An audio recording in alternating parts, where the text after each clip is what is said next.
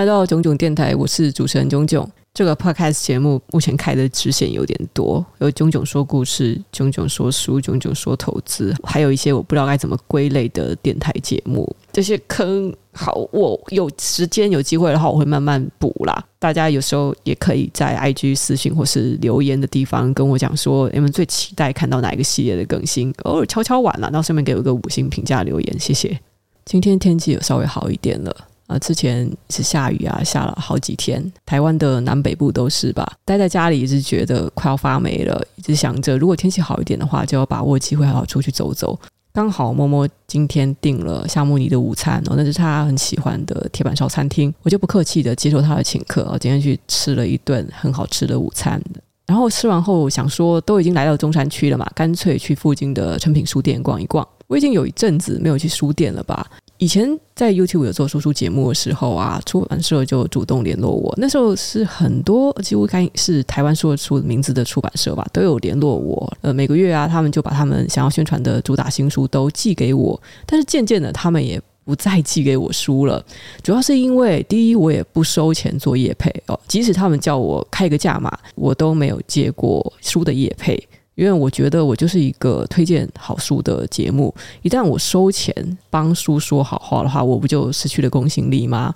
第二，他们也发现说啊，反正做说书的那么多嘛，推荐书的 KOL 很多，就不一定要找我，也渐渐的就没有送书给我了。因为出版社这个产业基本上是人员流动的非常快的产业，那我发现有可能是因为行销企划就离职啊什么的，所以啊，有些跟我合作密切的行销，他们不在这个职位之后，就失去了跟我的联系。本来有在送书的，也没有送书了。然后还有一部分人呢，好像是发现他们送给我的书，我并不是每一本都会推荐。都帮他们宣传，所以渐渐的他们也不太送书给我了。如果我的 podcast 有出版业的人在听的话，我真的要跟你们解释一下。我作为一个图书类 KOL 啊，如果你们送来的每一本书我都推荐给大家，就都说这是一本好书啊，必买啊。如果这样子完全不挑的话，这样我的读者会觉得我是收了钱或是收了好处才帮说好话，他们就不会相信我的选书，因此去买书了啊。所以我肯定是你们的。书送来，然后我读完，然后确定，嗯，我喜欢啊，我觉得这个符合我的品味，推荐给观众应该也不会错，我才可能推嘛，不可能来一本我推一本，所以这是我要做一个小小的呼吁啊。我觉得出版社的行销呢，不需要花很多心力去猜我到底会喜欢什么书，然后进而去减少送给我书的数量。其实你们猜不到的，同类的书啊，我不喜欢推荐太多本。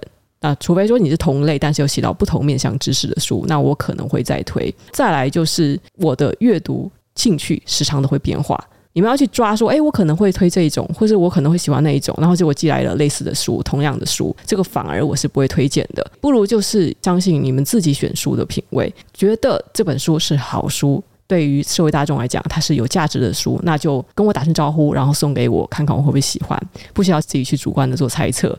我觉得这样子我们会合作比较愉快。好，以上是对出版社人员的小小呼吁。简单来讲，说是我不会因为你们送什么书给我，我就推荐，那我也不可能收钱也配。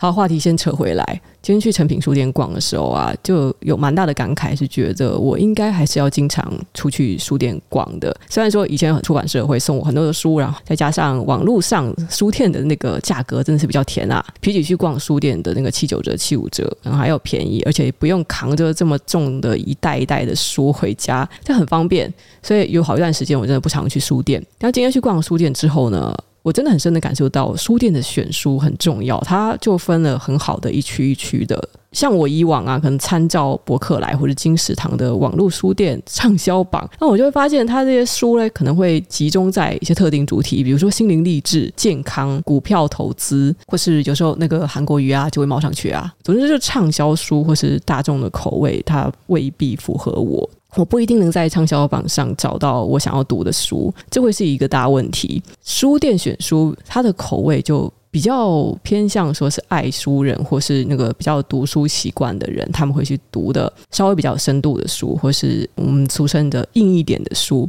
哦，但是我的意思不是说去书店的人啊，你就一定口味就不大众，没有这回事哦。因为我在成品的畅销榜上，呃，今天有点惊讶，我没有要贬低的意思，但是这让我想起另外一件事情。我看到黄山料的新书，好像是一本爱情小说，放在非常醒目的排行榜第一名。我对这个作家的名字有印象哦，岂止是有印象，因为我有在听瓜吉的新资料家 Podcast。我不知道大家对瓜老板的印象怎么样？你们可能就是知道，说我跟瓜老板在很早以前就认识，然后我们是现实中有讲过话的人，但也不算是特别熟。我有去听过瓜吉的直播，然后我在他们公司在找新场地的时候，我有去赞助个八百块钱，跟瓜老板在不同的场合，我们有稍微聊聊天，大概就是这样子的程度的交情。反正我跟瓜老板肯定不算是敌人啦，甚至我算是大家的 podcast 的新资料夹的忠实听众，因为我真的很喜欢他跟彩玲的互动，就是讲讲干话，那也不是说特别有知识含量，就是觉得很好笑、很放松，这是我少数会听的乐色话节目之一。好了，那我要说的瓜吉跟黄山料之间的关联是，其实他在新资料夹的好像是第七十二集还是第七十三集。都有讲到黄山料这个人。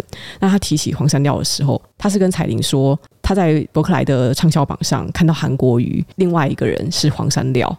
然后他下了一个蛮重的评语，说是台湾没救了。然后当时我听到的时候，其实有点惊讶。我在想说，嘿，那个韩总机，你还可以这样开玩笑哦？毕竟他是蓝色的政治人物嘛。台湾人对蓝色政治人物的起雾，普遍来说应该是处于光谱的两极，要不然就韩黑，要不然就韩粉。所以如果你说韩国瑜的书在畅销榜上，所以你觉得台湾没救了哇？我觉得这个玩笑。好像可以开，至少对你的 TA 是可以开的。可是瓜吉十分的大胆，他居然说畅销榜上有黄山料的书，台湾没救了。这个攻击非常的猛烈，因为黄山料他在我的印象里啊，他并不是一个有政治色彩的人。瓜吉有顺便提到另外一个名字是皮特苏哦，皮特苏这个作家，那我有时也会拿来开玩笑，跟黄山料就写的比较接近同一个调性的东西，就有点心灵鸡汤啊，年轻人看了会觉得哦温暖抚慰人心的句子。但是不管怎么样呢，今天站在我的立场啊，就是我如果作为一个有好几十万听众的 podcast 的主持人，我不会也不敢去评论皮特苏是畅销书，台湾就没救了。我可能会嘲笑说，皮特苏不是心灵励志书，他是卖写真集。你空虚寂寞觉得冷吗？你需不需要读点黄山料这样子揶揄一下别人？不管是黄山料还是皮特苏，他们生产东西哦，你觉得再不喜欢也好，它并不是说给这个社会带来危害。起码我是这样觉得的。心灵鸡汤有心灵鸡汤的好，我不喜欢读心灵鸡汤，但是不等于我认为那个东西是有害的。这种口味的区别，就像是你喜不喜欢吃香菜一样的。像是我以前在脸书也会有更新一些类似心灵鸡汤基调的东西，那个纯粹的只是反映了我当下也许很 peace，也许就是很正向的那个心情，因为感受如此正向、如此美好的心情，所以想要分享快乐。我自己可能在人生中有先苦后甘的经历。事实证明，网络上的读者大多数人其实是喜欢的，但是我以前也有发现，就是有那么少数人，也许是不喜欢我，也许是他们就是讨厌心灵鸡汤，会针对这一点来说出非常难听、攻击的话。瓜吉他下了如此重的评语之后，黄山料在他的脸书也做出了一个温和的回应啦。他表示说，他也是瓜吉的听众，那他认为瓜吉是一个重要的思想家等等的，对瓜吉表示了崇敬之情和尊重，并且邀请瓜吉来读他的这本新的爱情小说。他希望瓜吉会喜欢。好像，这是一个非常有礼貌、有高度的回复。瓜吉是在新资料夹 Number Seventy Two 呃七十二集的时候，很明确的说出。他看到黄山料的书居然在畅销排行榜上，他觉得台湾没救了。然后黄山料他在一月四号的晚上八点多对呱吉做出正式回应，他是这样说的：新的一年作品刚发表，听见呱吉在节目中对我作品的指教，呱吉可能不知道我也是他的听众之一。当下我立刻反思，我的作品真的对社会毫无帮助吗？今年我出版了第一本青春恋爱小说，写小说是我最热爱的事情，是二十九岁的我梦想的起点。一部作品的诞生也是一群公作人员的心血，讨论了两天，工作伙伴认为不必做回应。荒山料就像你从不看好莱坞卖座的英雄片一样，瓜吉只是正好讨厌你这种类型的书籍。但我认知的瓜吉，他是一位读书人，一位思想家，他的意见代表着一种与我不同的声音。多元的想法是重要的，我不想错过一次不同立场交流意见的机会。我也想知道我的作品到底哪里不好，我可以改进什么，又或者是个人主观喜好不同呢？我不一定要瓜吉认同，重要是对话过程中不同思维的人都更认识彼此一点，因此我们的思想都更加多元，这才符合我心中身为一位作家的格局。哦，后后面就是说呢，他就向出版社提议说，可以送瓜吉一本新书，这本书花了三年，差不多是十万字。他相信有价值，他也相信呢，他的几万名读者喜欢我的作品是有道理的，大概就是这样子。然后他还最后也是谢谢瓜吉看到了我，谢谢读者们阅读我，给我机会。这篇文章有七千多赞，一百多个分享，留言跟分享的文章中，当然不乏有去骂瓜吉的人，这是黄山料的处理。那接下来看到了在下面的留言，吴淡如啊，淡如姐好去留言，他说。恭喜你出书了！看到你的书却不喜欢，等于连不喜欢你的书的人都看到你的书，应该高兴才是。我尊重每一个不喜欢我的书的人，如果他们有看，无论如何，恭喜你出书了。好，所以瓜吉他在第七十三集新资料夹的时候就说：“哎，淡如姐怎么跑出来了？”所以，说我们应该 cue 他吗？呃，我觉得这很有意思啊，就是嗯，然后瓜吉干脆他就在 podcast 里面更直接重炮攻击，就是说，好了，说白了，其实他也不喜欢吴淡如。对于黄山料的支持者的这些反弹，瓜吉他所给予的解释就是，他只是说实话，不管是他不喜欢黄山料，还是不喜欢吴淡如，那都是他的实话。他不会看黄山料的书，也不会看吴淡如的书。他从以前开始就瞧不起吴淡如的读者，那他也不认为他以后事业上啊，或是生活上会跟这两个作者会有所交集，所以呢，就很坦白的说出有一点侵略性的实话。其实这句话也是有言外之意呢，就是说，那，如果今天是网红啊、YouTuber 啊，呱吉或许就不会这样子重炮攻击了，而这也是人之常情啦。其实我对黄山料印象最深刻的是之前就有上新闻的那个月入二十五万和月入三万的事件啦，那时候算是引起了蛮大的风波吧。在二零二零年十月中旬的时候，那时候黄山料是以他的影音媒体一件衬衫创办人为知名，然后同时有在写书。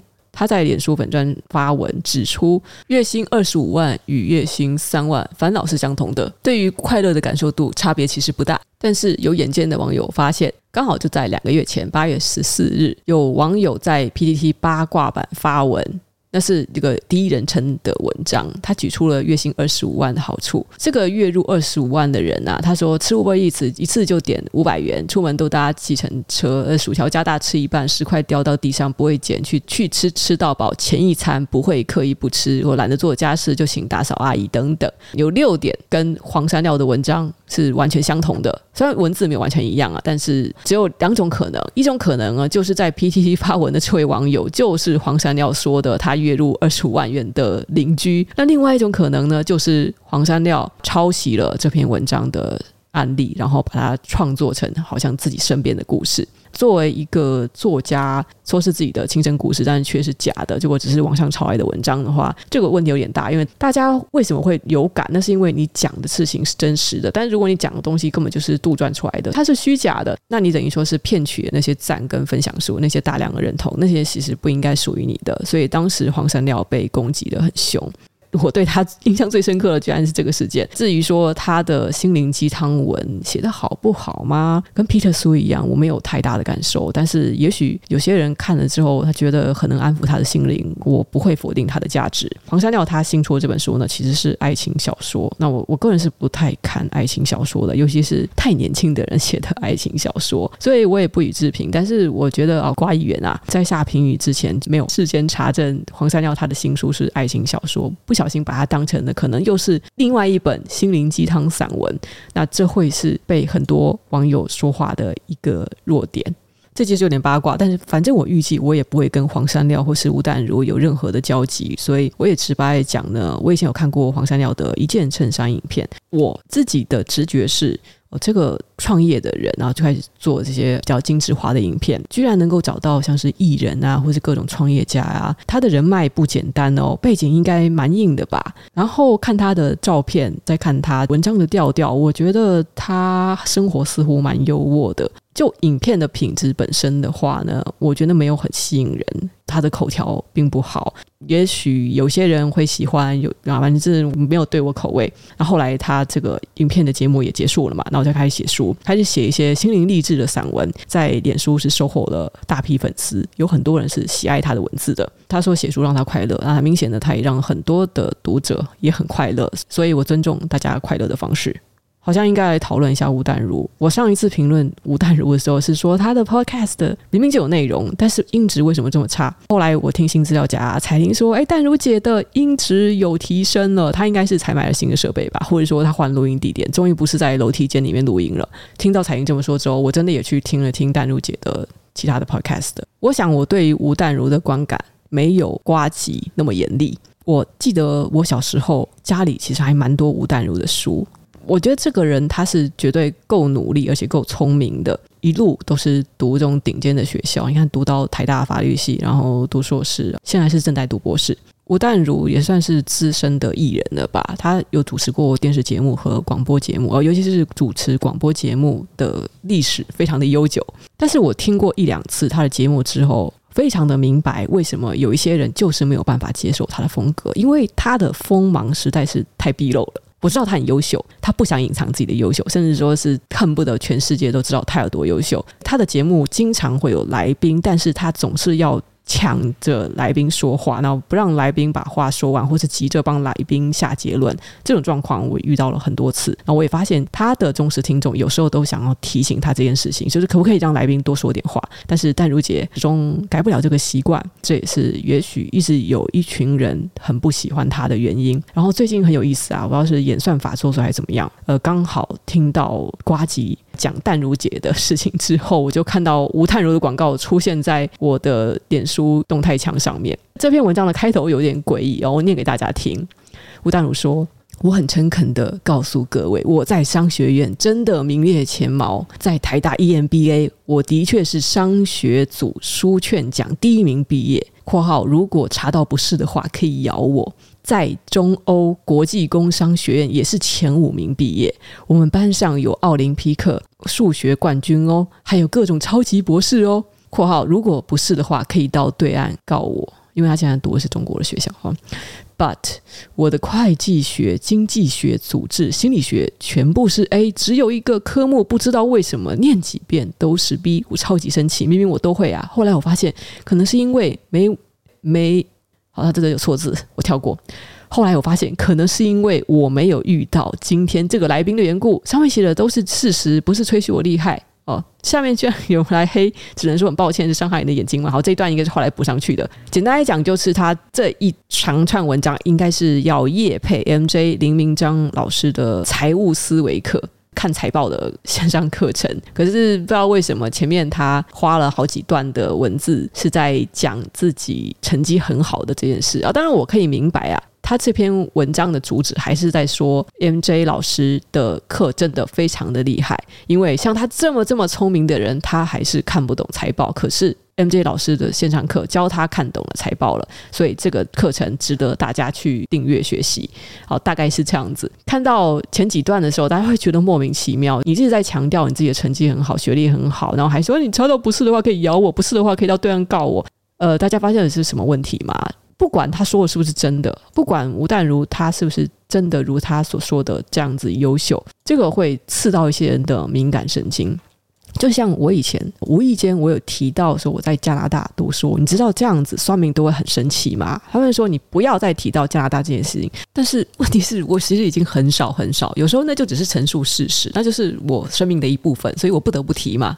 但是呢，对于一些酸民来讲，他会觉得我没有到国外读过书，或者说我的学历没有那么高，或者我不是班上第一名，所以不管你是轻轻盖过还是强调也罢，我看到你拥有我在心里中可能有点嫉妒的那份资历的话，我就是心里会很不爽，就就是这种感觉。我不认为吴淡如有错，这是他的个性。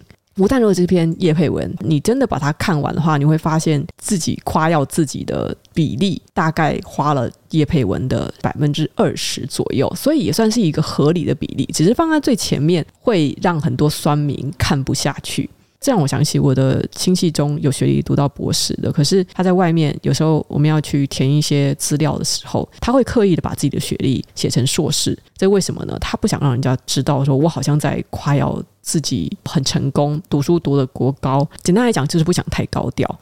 像吴淡如这样子的知性作家代表，他肯定是优秀的。他不仅学历优秀，他不仅很聪明，口袋很深，算是台湾最有名的作家和广播主持人之一。你可以看看他现在节目的更新的频率，就可以说明他有多自律。他每天都更新 podcast 节目，他的 podcast 节目不止一档哦，他每天更新哦。一般创作者多少人可以做到他这种自律还有产出内容的程度？你肚子里没一点东西还做不到嘞。所以他很优秀，他也是的确从以前到现在都是非常努力的人。但是吴淡如走到今天这样子成功的地步，并不能算是一个很励志的过程。毕竟他的家境还不错，他本来天生就取得了这社会上相对多的资源，所以呢，他的引以为傲，他的想要拼命的展露自己的优秀，会让社会的弱势族群不太爽。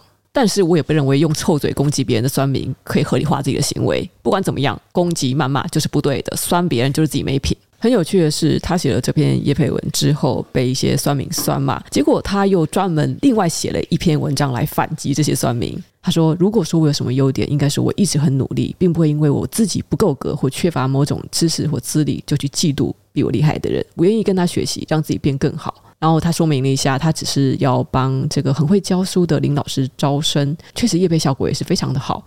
他继续讲说，有趣的是呢，下面的酸民心里应该充满恨，看到我说自己成绩好啊，这就是真的啊。如果我还说自己很烂，那不就是虚伪吗？他什么都来骂。我的重点是在于我的财报是真的读得不太好，不知道你有没有看到重点呀？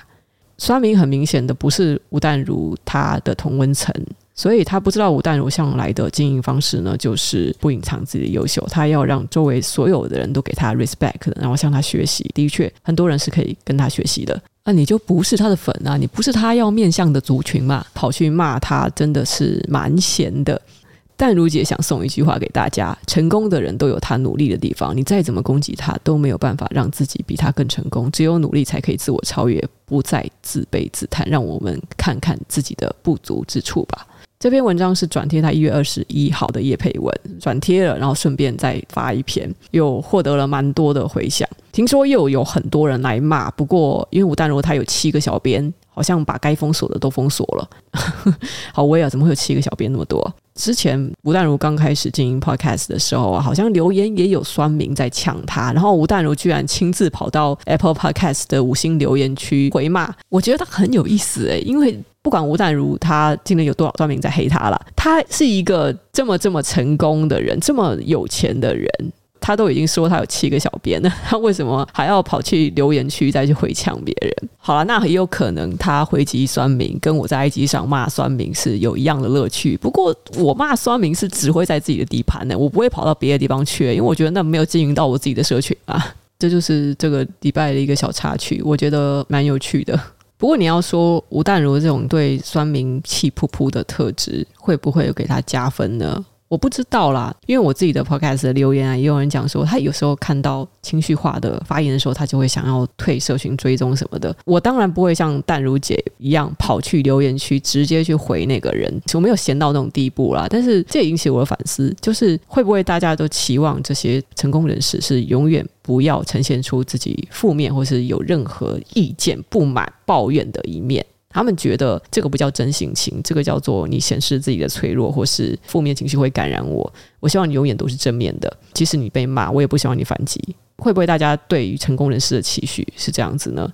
那如果是这样子的话，为什么那么多人以前会喜欢看大千骂酸民，现在又这么多人看钟明轩，显示出自己目空一切、高高在上的样子？也许 TA 不一样了，我也不知道。我觉得淡如姐她骂酸民的方式比我好太多了。他是完全用正面的方式在教育酸民哎，你看这一段，他说：“你是谁？你过得好不好？你可以怎么样改良自己的人生？这比任何事都重要。一个心灵残缺的人是没有办法好好扮演正义使者的，只是社会混乱的创造者。”我靠，这个是谆谆教诲，他很有耐心哎，他很 nice 哎，他希望让酸民成功的扮演他们想要成为的正义使者，而且还提点他们说：“你们现在这种状况啊，只是社会混乱的创造者。”如果是我遇到酸民，我他妈管那些脑残想要做什么？他们这么不求上进，爱吃屎，你就让他们一辈子磨在地上吃屎就好啦。我不知道你们对淡如姐站高度的人，然后还跑去站酸民的看法是怎么样啦？我觉得他也太有耐心了吧！啊，虽然我应该还是没有动力去听完他的节目，不知不觉也讲了快要半小时了。那这集就说到这里，我们下期见，拜拜。本期节目由 Keychron 赞助播出。不要犹豫了，你需要这个酷东西，这把敲起来很爽又有炫彩 RGB 灯效的跨平台无线机械键盘，十八种以上的炫彩 RGB 灯效和四种亮度，各种轴承手感任意挑选。海外大受欢迎的 Keychron 现在引进台湾了，新品限时早鸟价，最低只要两千四百九十元，简直不要太便宜呀、限时优惠已经跑了一段时间了，最终早鸟价到一月二十七号为止。文字工作者、上班族或是游戏玩家，想要获得更及时的回馈感、更舒服持久的体验，你需要入手这把 CP 值极高的机械键盘，现在就购买吧。